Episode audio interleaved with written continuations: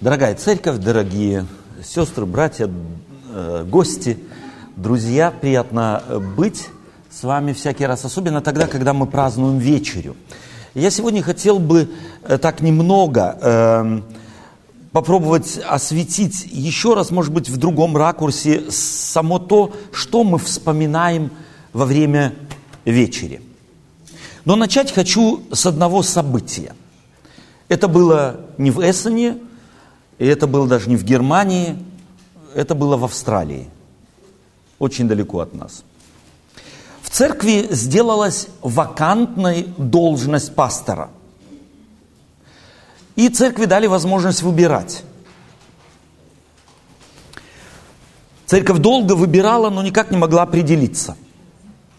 Ну и потом решили послать в эту церковь человека солидного, с авторитетом, который предложил вначале три кандидатуры, чтобы уже, наконец, церковь мала, могла определиться.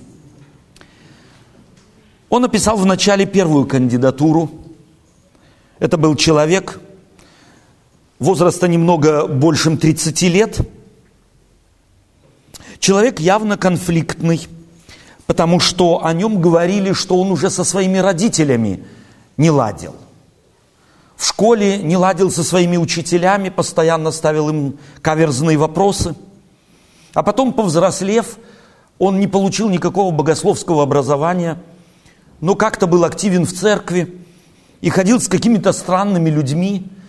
Э, и хотя так или иначе э, его, о нем говорили, ему, ему предлагали, чтобы он как-то изменил свой образ жизни, он никак этого не делал.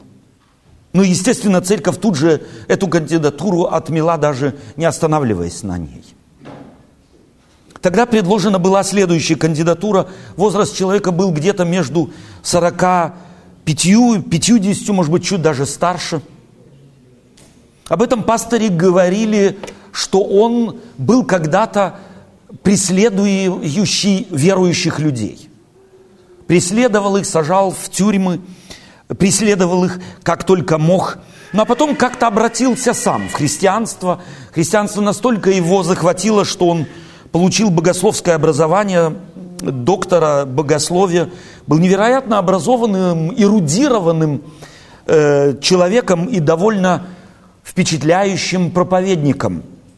Но э, у него не было жены, он не был женат, потому не мог никак привести в церковь э, жену пастора, что так немного церковь разочаровала, в которой было немало женщин, которые надеялись на то, что пастор все-таки придет со своей женой, как-то женщин тоже, э, женщины смогут кому-то обратиться, как-то, может быть, выплакаться там, где можно и нужно, не все ведь скажешь пастору, мужчине – а потом э, выяснилось, что он и с целым рядом церквей уже поссорился неоднократно. И даже с руководителями некоторых церквей был не в ладах. И что с, больше всего шокировала церковь, после некоторых расспросов выяснилось, что он даже в тюрьме сидел. И церковь с возмущением говорила, как вы можете вообще такую кандидатуру нам предлагать. Тогда приехавший предложил третью кандидатуру. Человек около 40 лет, женатый, с четырьмя детьми. Они уже были более или менее взрослые. Почти все были крещенными в церкви, активными в церкви. Он не имел э, высшего богословского образования, был только бакалавром богословия – но главное, это, что характеризовало этого человека, о нем говорили, что он очень хорошо разбирается в Священном Писании, дает огромное значение, придает церковному порядку, следит за порядком в церкви – он является сторонником только органной музыки, гитару, барабаны и все такое прочее он ни в коем случае не приемлет. Особое внимание э, он обращает на то, чтобы никто из женщин не приходил в брюках в церковь. Если какая-то женщина вдруг, сестра, э, так немного подвела где-то брови, губы или еще что-нибудь, то он это тут же замечал и говорил с ней серьезно и просил ее, чтобы подобное не повторялось. Хотя молодежь так или иначе к нему не шла, потому что и проповеди, в общем-то, его были, ну, они были все правильные, но какие-то вот такие вот э, очень э, такие аптекарские, они не имели ни углов, они все были какие-то круглые, удовлетворяющие всех. Люди приходили, но они их не трогали, но все-таки решили на этом пасторе остановиться. Он понравился всем больше всех. С аргументом, ну, наконец, может быть, кто-то наведет порядок в церкви. Когда выбор был сделан, приехавший сказал им, знаете что, вот тот первый, которого я описал вам, это был человек, который создал христианские церкви не только в Австралии, но и по всему миру. Вы только что отвергли самого Иисуса Христа. Второй, который вас очень возмутил, был никем иным, как апостол Павел. А третий, Третий это был заурядный фарисей. И здесь мне вспоминается один принцип, который употребляют иногда историки. Они, глядя в историю, говорят, что есть такая закономерность. Каждый народ имеет такого царя или такого правителя, каким является сам. Если э, народ сам склонен к диктаторству, то ими управляют диктаторы. Если народ сам склонен больше к любви и многоголосию, к многообразию, то таким народом, как правило, управляют демократы. И когда я прочитал эту э, историю, то про себя подумал, так вот закрывая глаза, а кого бы я выбрал? Не был бы ли и я склонен больше к третьему? Ну зачем нам провокации в церкви? Пастор, который провоцирует, который э, неординарно мыслит, задает вопросы сложные, на которые никто не может ответить, и он сам нет. Не склонны ли мы где-то тоже так чуть-чуть вот к тому, третьему? И если верить закономерности, о которой я только что сказал, то, может быть, на самом деле в каждом из нас живет так небольшой фарисей. Самое главное, чтобы все мной были довольны. Самое главное, чтобы я никого не задел. Самая главная форма, а содержание, внутренность. А кто ее видит? А кто ей занят? Кого это волнует?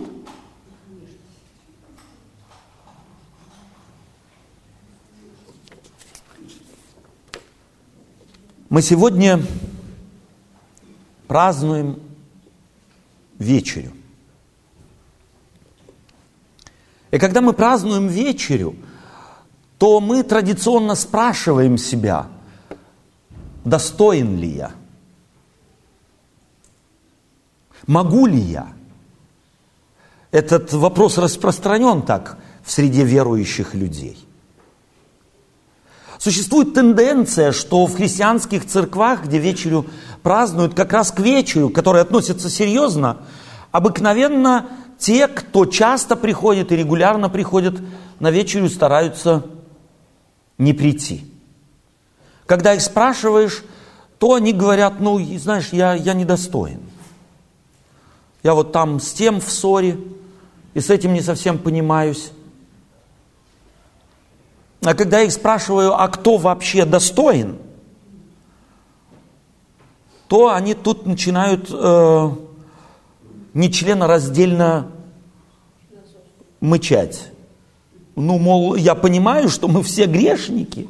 Я понимаю, что в конце концов достойных нет. Но я менее достойный, чем достойный. И чувствуется, что, скорее всего, за этим вот... Э, таким э, рисованным недостоинством выпячивается некое, может быть, стремление обратить на себя внимание отсутствием того, что я вообще есть. Человек очень такое существо изворотливое. Э, иногда мы сами себя не понимаем. И потому то, что мне хотелось бы сегодня обговорить с вами, посмотреть на этот вопрос – кто достоин и что из себя вечеря вообще представляет. Когда мы читаем в послании Коринфянам традиционные стихи, связанные с вечерей в 11 главе первого послания Коринфянам, то апостол Павел говорит, что он от самого Господа принял то, что и нам передал или вам передал. И в конце заканчивает он словами, говорящими следующее, что вы, если это делаете, то смерть Христову возвещаете, доколе Он придет. Назначение вечери – это возвещение не моего недостоинства или чьего-то достоинства. Вечеря, ее суть – это возвещение достоинства Христова, Его заслуг – а мы очень часто к вечере подходим и под огромное увеличительное стекло берем наши заслуги или отсутствие таковых. Христос как-то подвигается нами так немного в сторонку. Нам главное, достоин ли я? И в какой степени мы вообще этот вопрос нашего собственного достоинства можем ставить? Я думаю, что на этот вопрос можно довольно однозначно ответить, если посмотреть на некоторые образы, которые Библия и Иисус Христос употреблял для того, чтобы показать взаимоотношения человека с Богом – и что человек сделал, для, то есть Бог сделал для того, чтобы спасти человека, и что человек мог сделать для того, чтобы спастись.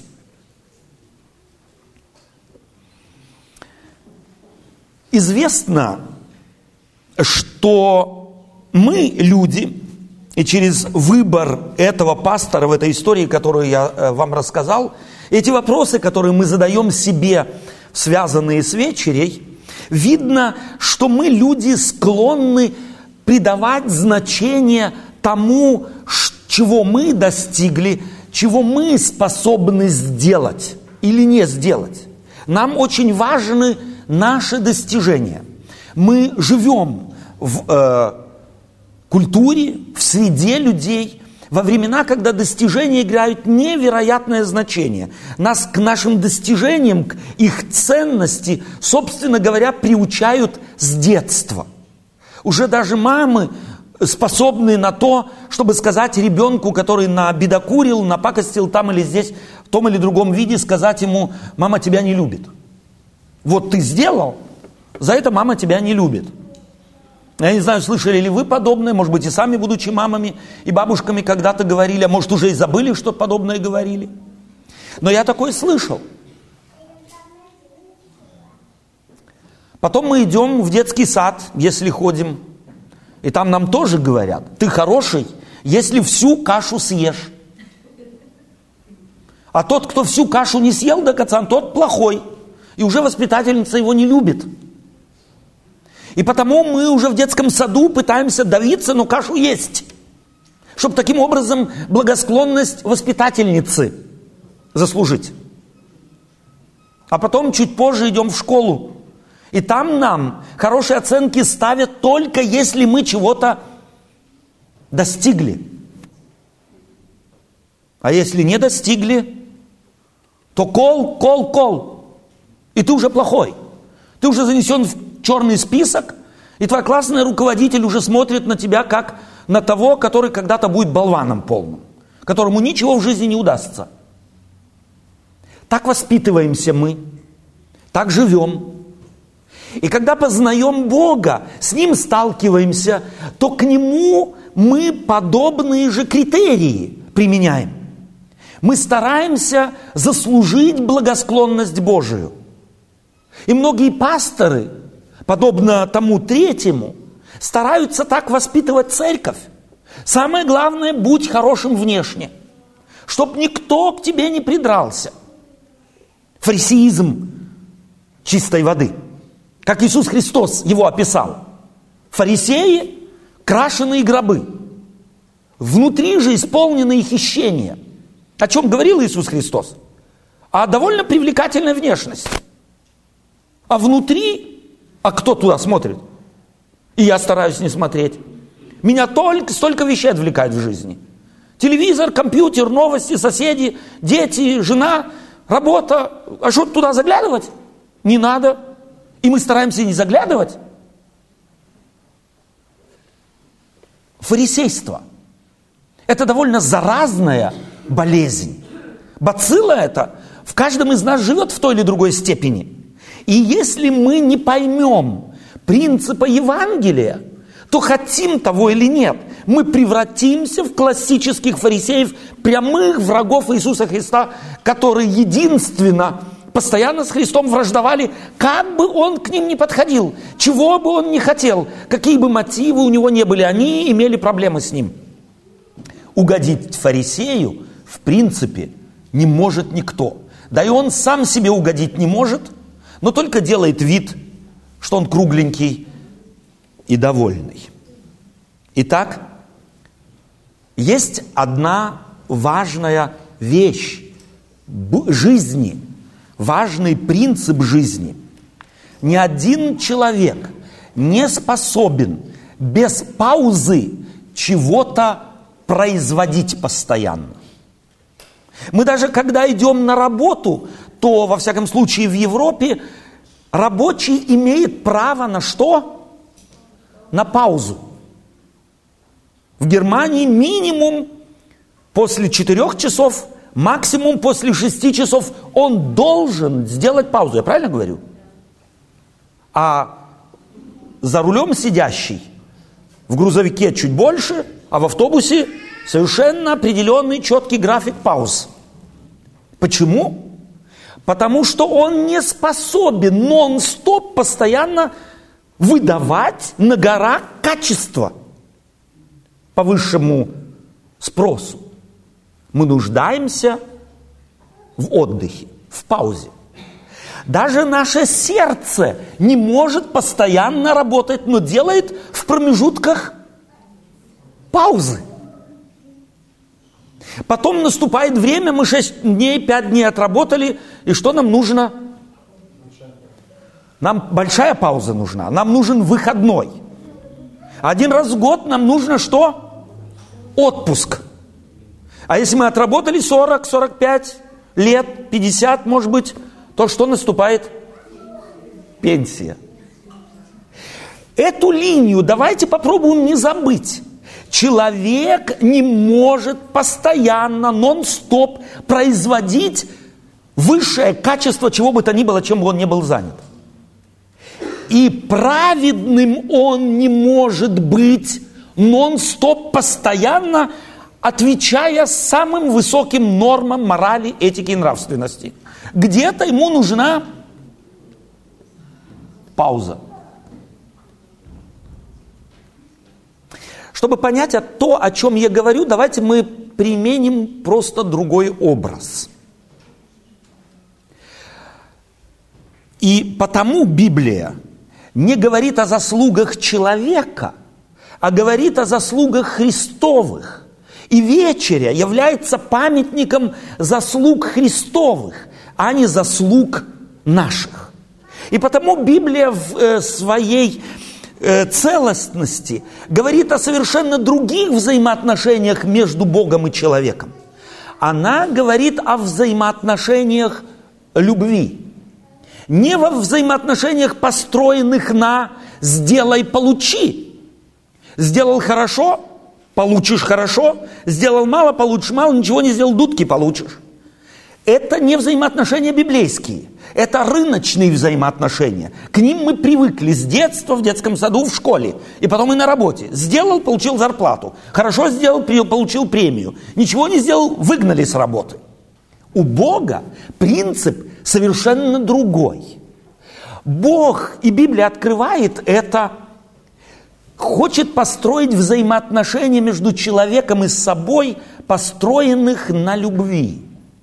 И если мы на любовь посмотрим опять по принципу, чего я могу произвести, то мы начинаем обнаруживать, что любовь произвести невозможно.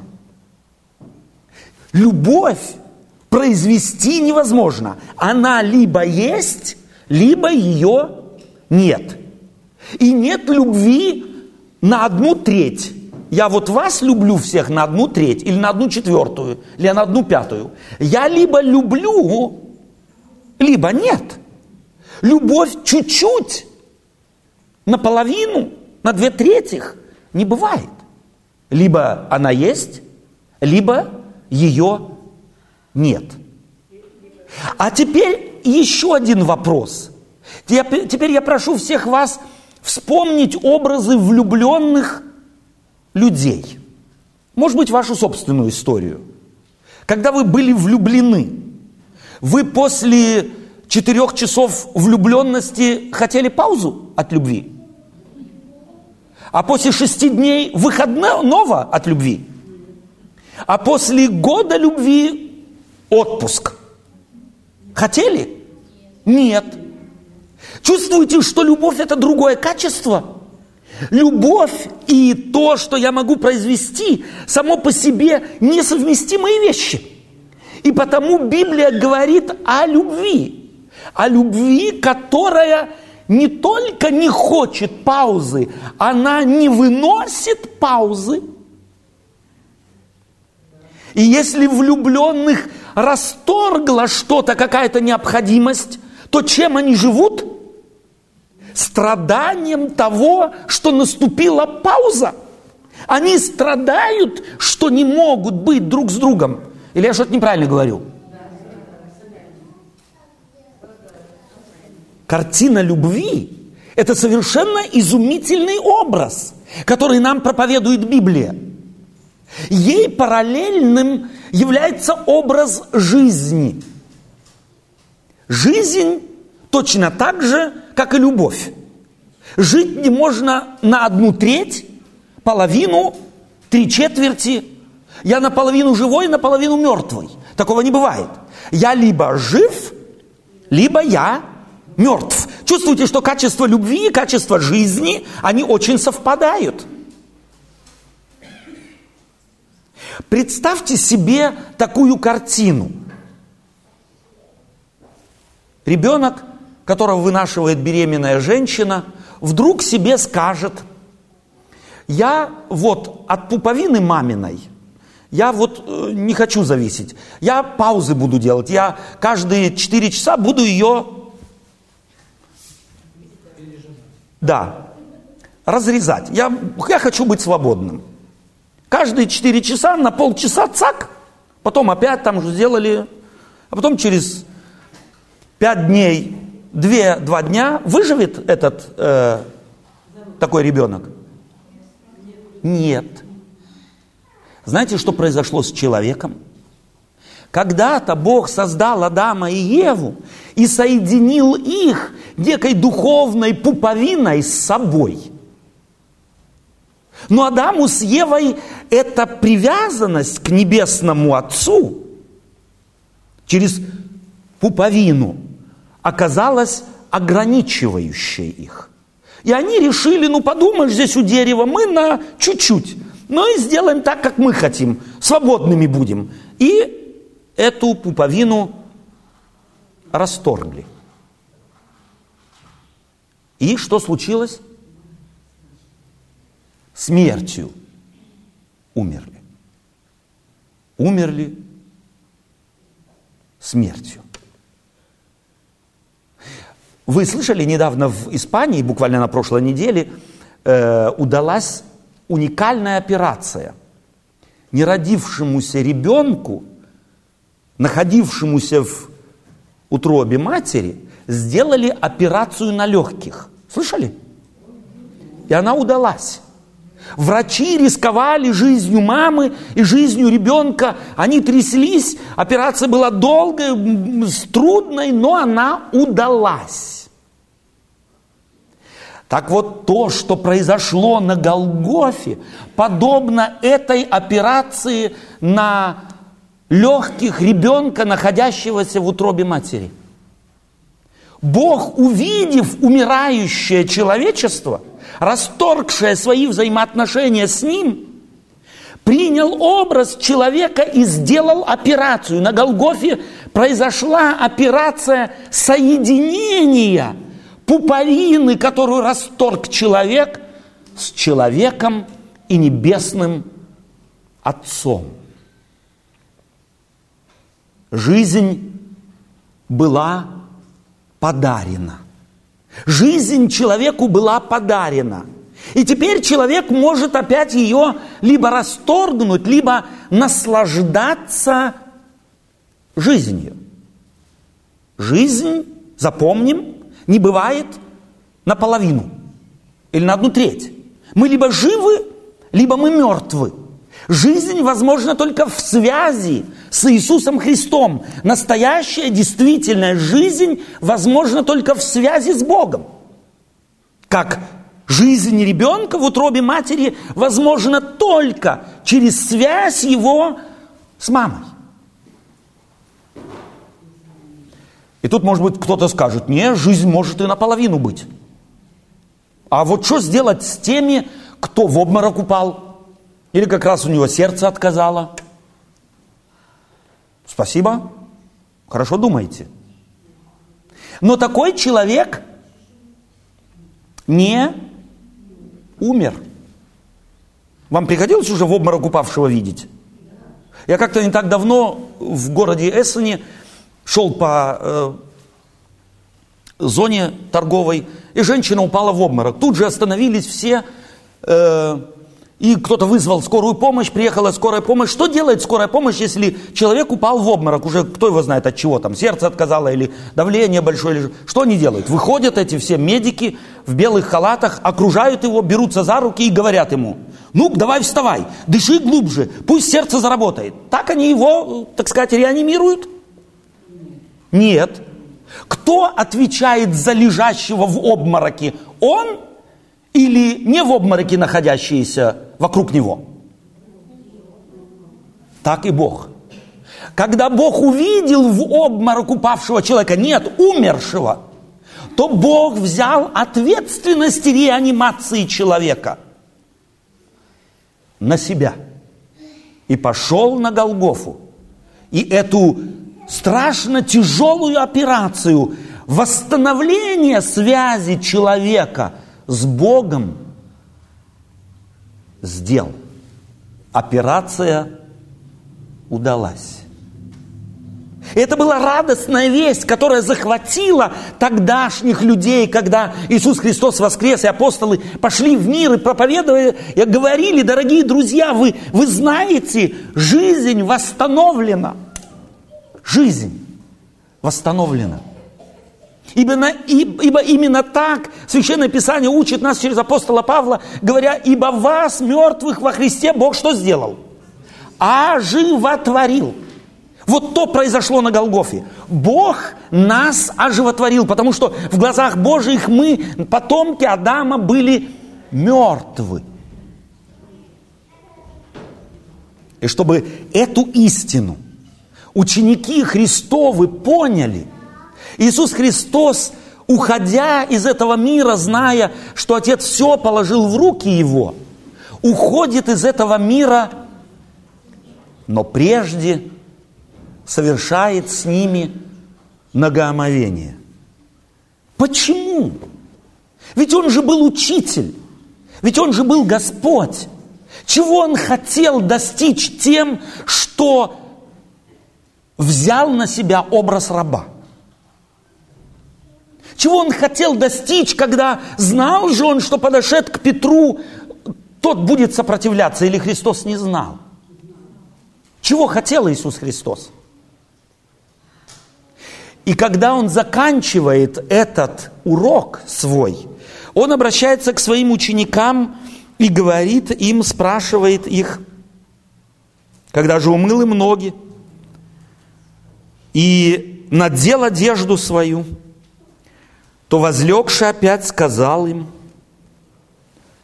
знаете ли, что я сделал вам? Знаешь ты, что произошло на Голгофе? Знаешь ты, что сделал Иисус Христос, когда умыл ноги ученикам своим? А ответ на этот вопрос, знаете ли вы, что я сделал вам, записан в начале 13 главы, перед праздником Пасхи. Иисус, зная, что пришел, пришел час его, перейти от мира сего к Отцу, явил делом, что возлюбив своих сущих в мире, до конца возлюбил их. Бог любит до конца. Любовь до конца – это безусловная любовь. Это любовь, которая не говорит «если, то тогда». У этой любви нет границ. Эта любовь пошла на крест. Чтобы мы с вами могли быть приобщены к действительной жизни, не к квази-жизни. А теперь давайте вернемся к образу человека, упавшего в обморок, которого реанимируют. Как реанимируют? Вы видели уже когда-нибудь? Электрошок. Его подкидывают на добрых 15-20 сантиметров этого бедного пациента. Они не уговаривают и не умасливают. Они действительно пытаются запустить сердце. И если человека запустили, опять реанимировали, то нужно такому человеку говорить, смотри, не забудь дышать. Надо? Смотри, не забудь пить. Есть, отдыхать. Надо? Кому из вас нужно напоминать, смотри, не забудь дышать. А это, между прочим, главная закономерность жизни. Закройте нос и рот. Вы уже через 30 секунд начнете задыхаться. Но никто никому не говорит, смотри, закон жизни, не забудь его, не забудь дышать. Но когда мы говорим о христианской жизни, то мы постоянно делаем ставку на что? Смотри, не забудь лгать. Не лгать, вернее. Смотри, не забудь, нельзя воровать. Смотри, не забудь, седьмая заповедь. Смотри, не забудь то, смотри, не забудь это. Знаете, о чем это говорит? Это говорит о том, что мы еще на самом деле не живы. Потому что тот, кто действительно жив жизнью новой, Христовой, которую мы празднуем в вечере, ему напоминать законы жизни не надо. Он их знает, он ими дышит, он их ищет, он их хочет. Апостол Павел говорит в первом послании к Коринфянам, всякий раз, когда вы едите хлеб сей и пьете чашу сию, смерть Господню возвещаете, доколе Он придет. Не ваши заслуги, ни сколько ты десятой дал, ни сколько ты пожертвований дал, ни как ты одеваешься или не одеваешься. Это Бога не волнует. Потому что если кто-то понял, собственно, жизнь, то тогда рано или поздно он один за одним будет искать принципы жизни. Потому что невозможно, живя, не любить принципов жизни. Жив, не, э, э, любя жизнь, не можно, невозможно не любить их принципы. Мне нравится Евангелие, мне нравится, как, какие образы Библия употребляет, и что Иисус Христос сделал со своими учениками. И я хотел бы, чтобы мы, когда сегодня будем омывать ноги друг другу, чтобы мы поняли одну важную вещь, что достоин я не тогда, когда я себя считаю достойным, а достоин я только тогда, когда я заглядываю глубоко в себя, в свое сердце, могу сказать, я люблю Господа Бога моего всем сердцем моим и всей душою моею, и ближнего моего, как самого себя. И когда мы будем омывать ноги, то давайте поймем одну вещь. Только тогда стоит в этом служении участвовать, если я готов помыть не только ноги, но и автомобиль этого человека. А если нужно, и окна ему помыть. А если нужно, и полы помыть, и покрасить, и переезд пере, пере, помочь, и так далее, и тому подобное. Я готов не только вот на эту религиозную традицию, я готов на больше. И вот эта традиция ногоомовения, она потому дана была Христом, чтобы мы всякий раз ее совершая, сами себе говорили бы, Господь, помоги мне любить больше, чем просто вот здесь традиционно что-то делать. Чтобы это перешло в мою жизнь, чтобы оно стало моим принципом, чтобы я на самом деле открыто относился к людям. И не только тем мог мыть машину, окна, еще что-нибудь, кто мне это делает, но и тем, от кого я это никогда не смогу получить назад. Вечеря – это памятник. Памятник не твоих многоомовений, не твоих подвигов, не твоих праведных дел. Многоомовение и вечеря является памятником подвига Христова, Его вторжения в мир смерти, чтобы вы и я, мы с вами, люди, могли жить. Не той жизнью прозябания в эгоизме – а той духовной, другой, новой жизнью, которую человек может получить только соединенный пуповиной с источником жизни, с Богом Иисусом Христом. Аминь.